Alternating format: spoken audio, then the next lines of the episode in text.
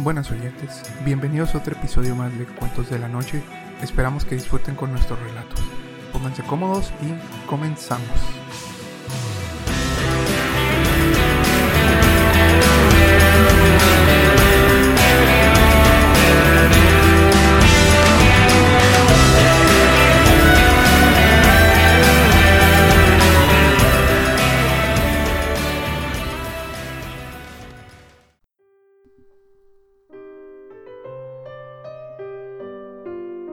Buenas, este día les traemos un relato titulado Carta de un hombre quebrado, en el que se narra la historia de una persona al que la vida le ha sido difícil y en la que él se siente cansado y ya no le apetece continuar luchando por seguir adelante.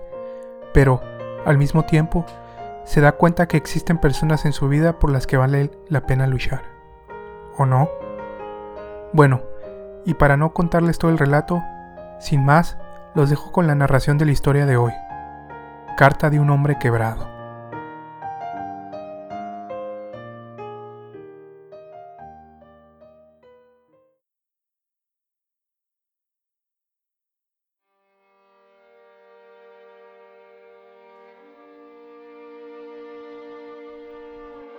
La pelota zumbó a toda velocidad antes de ser impactada y volar por el aire hasta perderse. Había sido un jonrón maravilloso. La pelota vuela, vuela, Vuela. Y se va. Se va.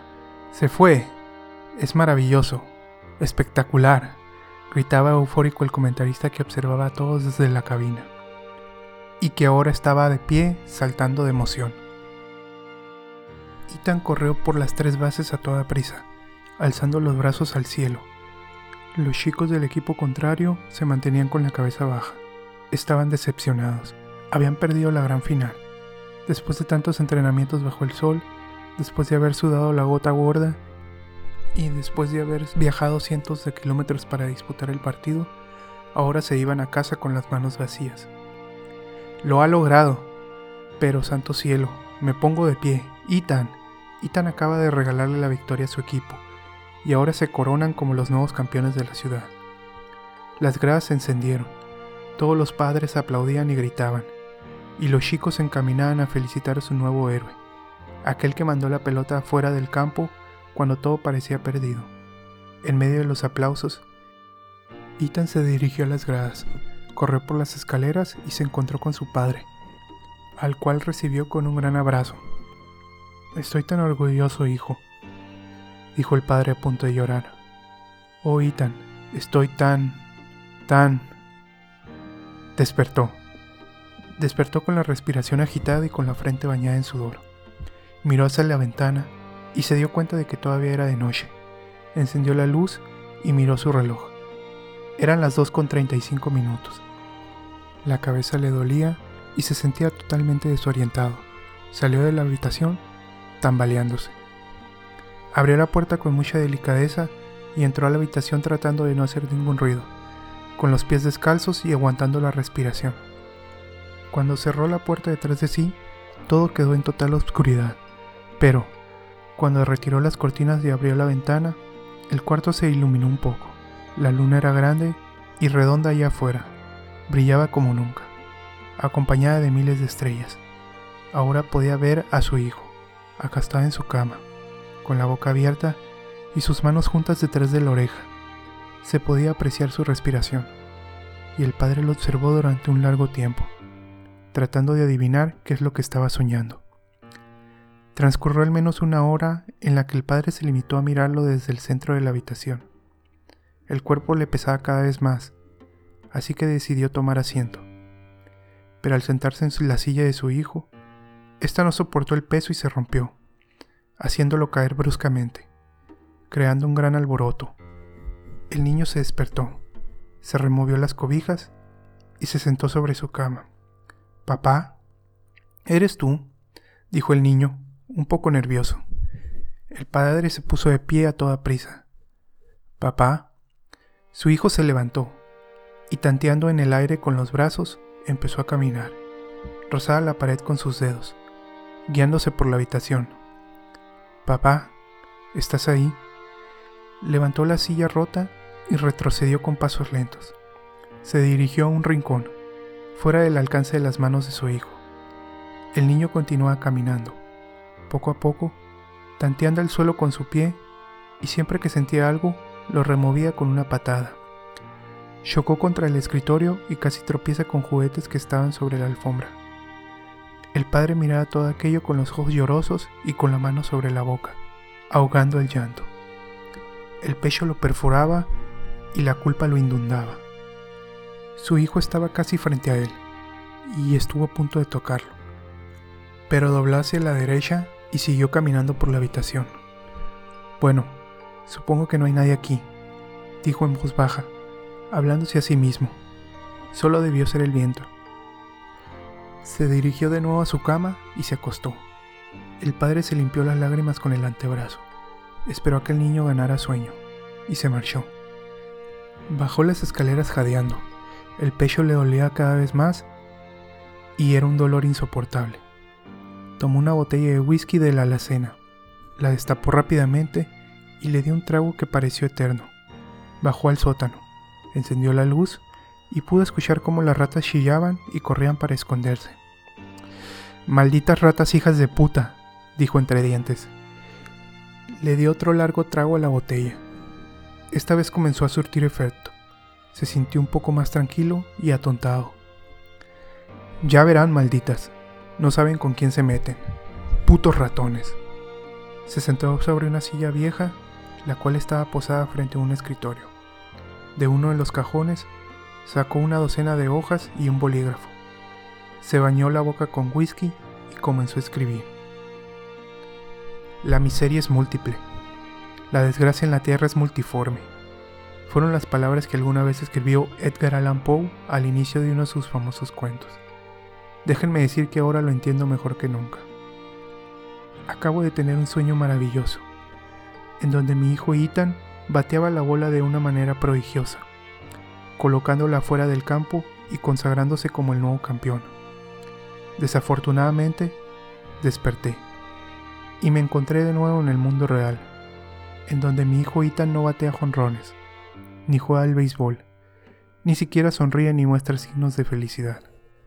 La última vez que recuerdo haber visto una sonrisa dibujada en su rostro fue cuando el doctor le dijo que todavía había esperanzas para que recuperara su visión. Pero lo que el doctor no le había dicho fue que la operación tenía un coste de 180 mil dólares. Y tampoco le dijo que, si no se hacía esa operación antes de los nueve años, cabía la posibilidad de que su ceguera fuera irremediable. Ahora Ethan acaba de cumplir los nueve años, y el dinero que estaba ahorrando para su curación se ha ido. Y se ha ido junto a toda mi cordura. Perdí mi empleo hace ya cuatro años. Al principio creí que todo saldría bien, tomaría un poco de dinero destinado para la operación y, una vez que hubiera conseguido otro empleo, repondría todo lo que se había ido. Pero las cosas no son tan fáciles. Oh no, si la vida fuera tan fácil, la gente no vendería su cuerpo a pervertidos en las calles, ni tomaría medicamentos para la depresión, ni se ahorcarían en la cocina. Oh, Esther, oh mi Esther, mi bella Esther, ¿por qué tuviste que hacer algo como eso? Me has dejado con toda la maldita responsabilidad. Pudimos haber arreglado todo. Pudimos haber hecho que todo mejorara. El hombre ya apretaba el bolígrafo con todas sus fuerzas. Incluso perforó el papel al escribir aquellas últimas palabras. Soltó el bolígrafo, se desplomó en su silla y miró al techo. Jadeaba con fuerza. Tomó la botella y la bebió toda mientras rompía a llorar. Cuando ya no quedaba ni una sola gota, la arrojó contra la pared. Ahora estaba totalmente anestesiado. El alcohol había nublado su cabeza. Volvió a sujetar el bolígrafo y, con el cuerpo temblando, continuó escribiendo. Ayer, Ethan preguntó por ella. Hacía ya semanas que no lo hacía y yo volví a responderle lo mismo de siempre. Tu madre está trabajando en algo muy importante. Sé que ya ha pasado mucho tiempo, pero pronto regresará. No te preocupes. Estoy al tanto de que no es correcto mentirle, pero ¿qué más puedo hacer? A veces es mejor simplemente ocultar la verdad. Comencé a perder la esperanza después de que ocurrió aquello de lo que me niego a rotundamente hablar. Me levantaba todos los días con un solo pensamiento en la cabeza. Hoy será el día. Cada día miraba el rostro de algún hijo de puta nuevo. Cada día escuchaba las mismas palabras. Créame que, si por mí dependiera, usted ya tendría el trabajo. Pero desafortunadamente no es así. El que toma la última palabra es el jefe. Algunos eran bastante amables y trataban de decirme, con la mayor sutileza, que me jodiera, mientras que otros se esforzaban por ser lo más hijos de puta que podía. No importa. Al final todos eran animales vestidos con trajes caros. De vez en cuando conseguí un empleo temporal, descargando cajas o entregando volantes bajo el sol, incluso lustrando zapatos a gente que ni siquiera me decía usar calzado. La primera vez que me pasó por la cabeza cometer una locura fue en el cumpleaños número 8 de Ita. Había logrado comprar un lindo pastel.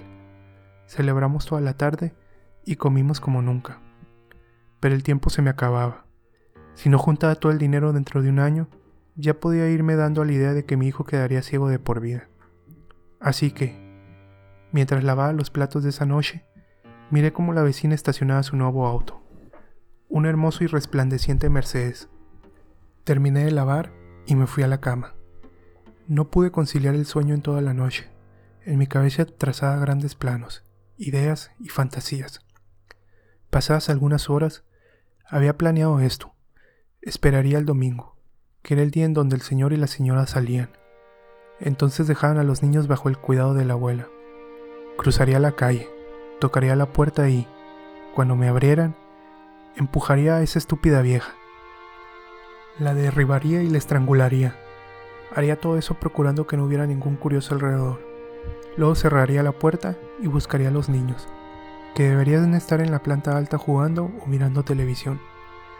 Entraría habitación por habitación hasta dar con ellos, y, habiéndolos encontrado, ¡Bang! Los eliminaría tan fácil, son tan pequeños que podría ahorcar a ambos con cada mano. Una vez eliminados todos, buscaría como loco por toda la casa. Abriría todos los cajones que encontrara en busca de objetos con algún valor. Buscaría bajo el colchón esperando encontrar grandes fajos de billetes. Incluso posiblemente encontraría la pistola de papá. Después de haber recolectado todo lo que me pareciera útil, bajaría, iría a la cocina y comería algo. Esperaría que llegaran papá y mamá. Escondido detrás de la puerta, con un objeto pesado en la mano, les abriría la cabeza de un solo golpe. Al menos a uno de ellos. Al otro le metería la golpiza de su vida. Después, tomaría las llaves de aquel bello Mercedes, iría por Ethan y me lo llevaría lo más lejos posible a otra ciudad o a cualquier lugar retirado.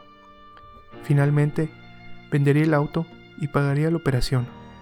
Pero como ya podrán imaginarse, Llegó el domingo y no me atrevía a cometer semejante atrocidad.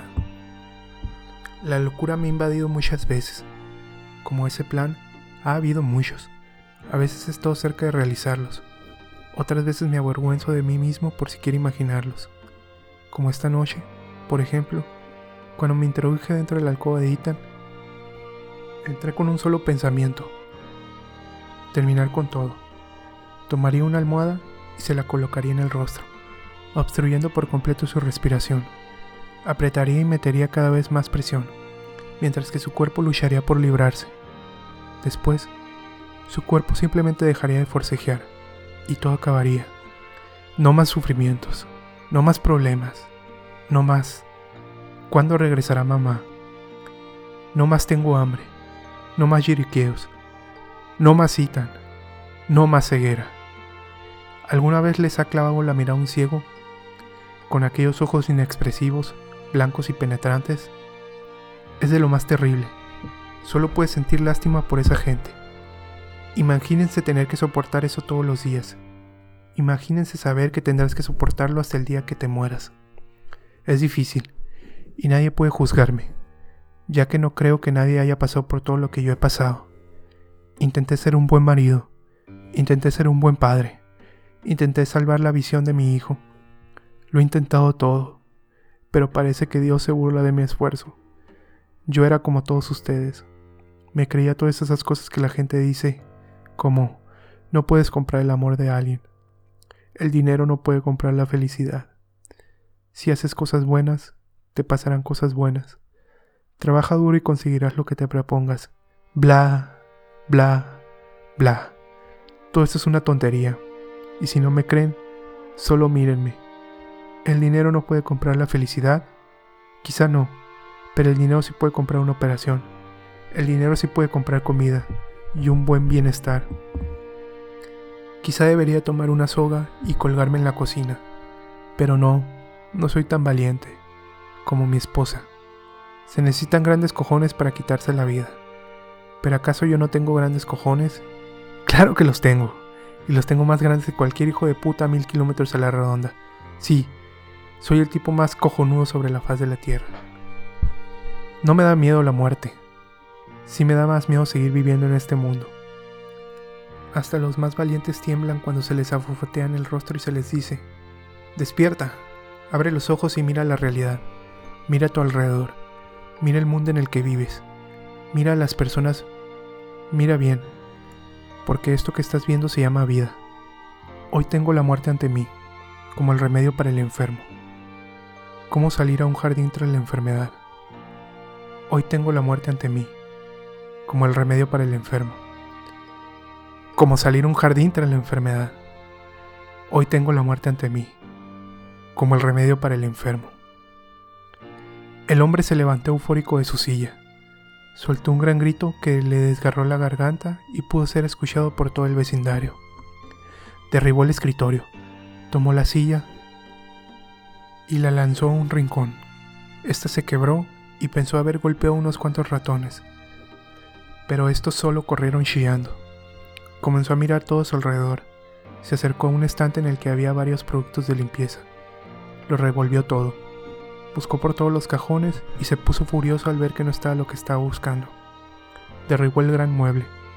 Todos los productos almacenados en el vidrio explotaron. Trató de calmarse, pero no podía. Había perdido la razón. Piensa, piensa, piensa, susurraba tocándose las sienes. ¿En dónde lo dejaste? Respiró hondo y, como si la respuesta a todos sus problemas le hubiera llegado de golpe, comenzó a sonreír. Giró rápidamente la mirada a un rincón del sótano. Se acercó. Entre la chatarra y suciedad encontró lo que buscaba. Sostuvo el bidón con una mano y lo sacudió. Por el sonido que hizo y por el peso, se podía notar que estaba bastante lleno. He aquí la llave del infierno, dijo levantando el bidón. En su rostro se veía el resultado de toda una vida de desastres. Sus ojos rojos y caídos, sus arrugas profundas y prematuras. Su espalda erguida y su boca inexpresiva mostraban todo su cansancio. Caminó fuera del sótano arrastrando los pies. Removió la tapadera y dejó caer gasolina a todo su paso, trazando un camino durante su recorrido por la planta baja. No te arrepientas ahora, Ten cojones y no te eches para atrás ahora. Lo que se escuchaba como gritos desesperados fueron poco a poco convirtiéndose en balbuceos de un hombre que lloraba desconsolado. Por favor, no te eches atrás. Todo saldrá bien. Todo será mejor. No te arrepientas, por el amor de Dios. Las manos le temblaban, las piernas le temblaban, todo le temblaba. Nunca en su vida había estado tan asustado. El chorro de gasolina estaba empapando sus pies, ya que quedó paralizado cuando escuchó la voz de su hijo. ¿Papá? llamó Ethan desde el final de las escaleras. ¿Qué está sucediendo? El niño buscó con sus manos el barandal de la escalera para poder bajar, pero se detuvo al escuchar la voz de su padre. Ven aquí, Ethan, dijo con una voz quebrada. Vamos, hijo, ven aquí. Todo está bien. ¿Qué es ese olor? preguntó su hijo nervioso. No es nada, hijo. Todo saldrá bien. Iremos con mamá. Iremos a visitarla. El niño notó algo extraño en la voz de su padre. Ya había puesto el pie en el primer escalón, pero retrocedió. El padre al ver esto, enfureció. Ven aquí, Ethan, gritó. He dicho que bajes. Apretaba las manos con fuerza, las abría y las cerraba. Estaba listo. El miedo se había ido. Era ahora o nunca. No podía desaprovechar el momento. Tomaría a su hijo del cuello y apretaría con tanta fuerza que sus ojos saldrían disparados de sus órbitas antes de que dejara de respirar. Con un carajo, ven aquí. La rabia crecía. Ven aquí para llevarte con la puta de tu madre. Vamos, Ethan. Ven aquí para sacarte los putos sesos. el niño salió corriendo y se encerró en su habitación. Dentro, intentó colocar todo lo que pudo en la puerta para obstruirla. Se tapó con la cobija y comenzó a llorar mientras intentaba recordar algún rezo. No, con un carajo que no, continuó gritando. Nadie se salva del infierno. Ethan, nadie. Pronto las llamas te alcanzan. Pronto las llamas te consumen. Así es como siempre ha sido. No me odies por esto, Ethan. Y con un susurro casi inaudible dijo, deberías agradecérmelo. Pateó el bidón de gasolina y se dirigió a la chimenea. Tomó unos cerillos y se fue de nuevo a la cocina. Buscó otra botella de whisky, pero no encontró más que botellas vacías y más ratas. Se desplomó sobre una silla y mirando al techo, comenzó a gritar de nuevo. Las tres bases están vacías, queda un solo turno. Se necesita de un milagro para que el equipo local gane. Es turno de Ethan. Se ve un poco nervioso, pero sabe que todo depende de él. Sacó un cerillo de su caja. El tirador lo mira fijo, escupe y está listo para lanzar. Lanza la bola y... Strike 1. Primer strike, damas y caballeros. El lanzador se prepara, lanza y... Segunda strike. Todo depende de esto. Raspa la cabecilla sobre la lija y se enciende. Señoras y señores, se necesita que Ethan la lance afuera del campo para poder ser los nuevos campeones. El tirador se prepara, admira la llama. El fuego danza entre sus dedos. ¡Lanza! Suelta el fósforo y el fuego comienza a crecer. Se eleva hasta el techo. Las cortinas son devoradas por las llamas. Todo es devorado por las llamas. Y el fuego comienza a reptar por sus pies. Strike.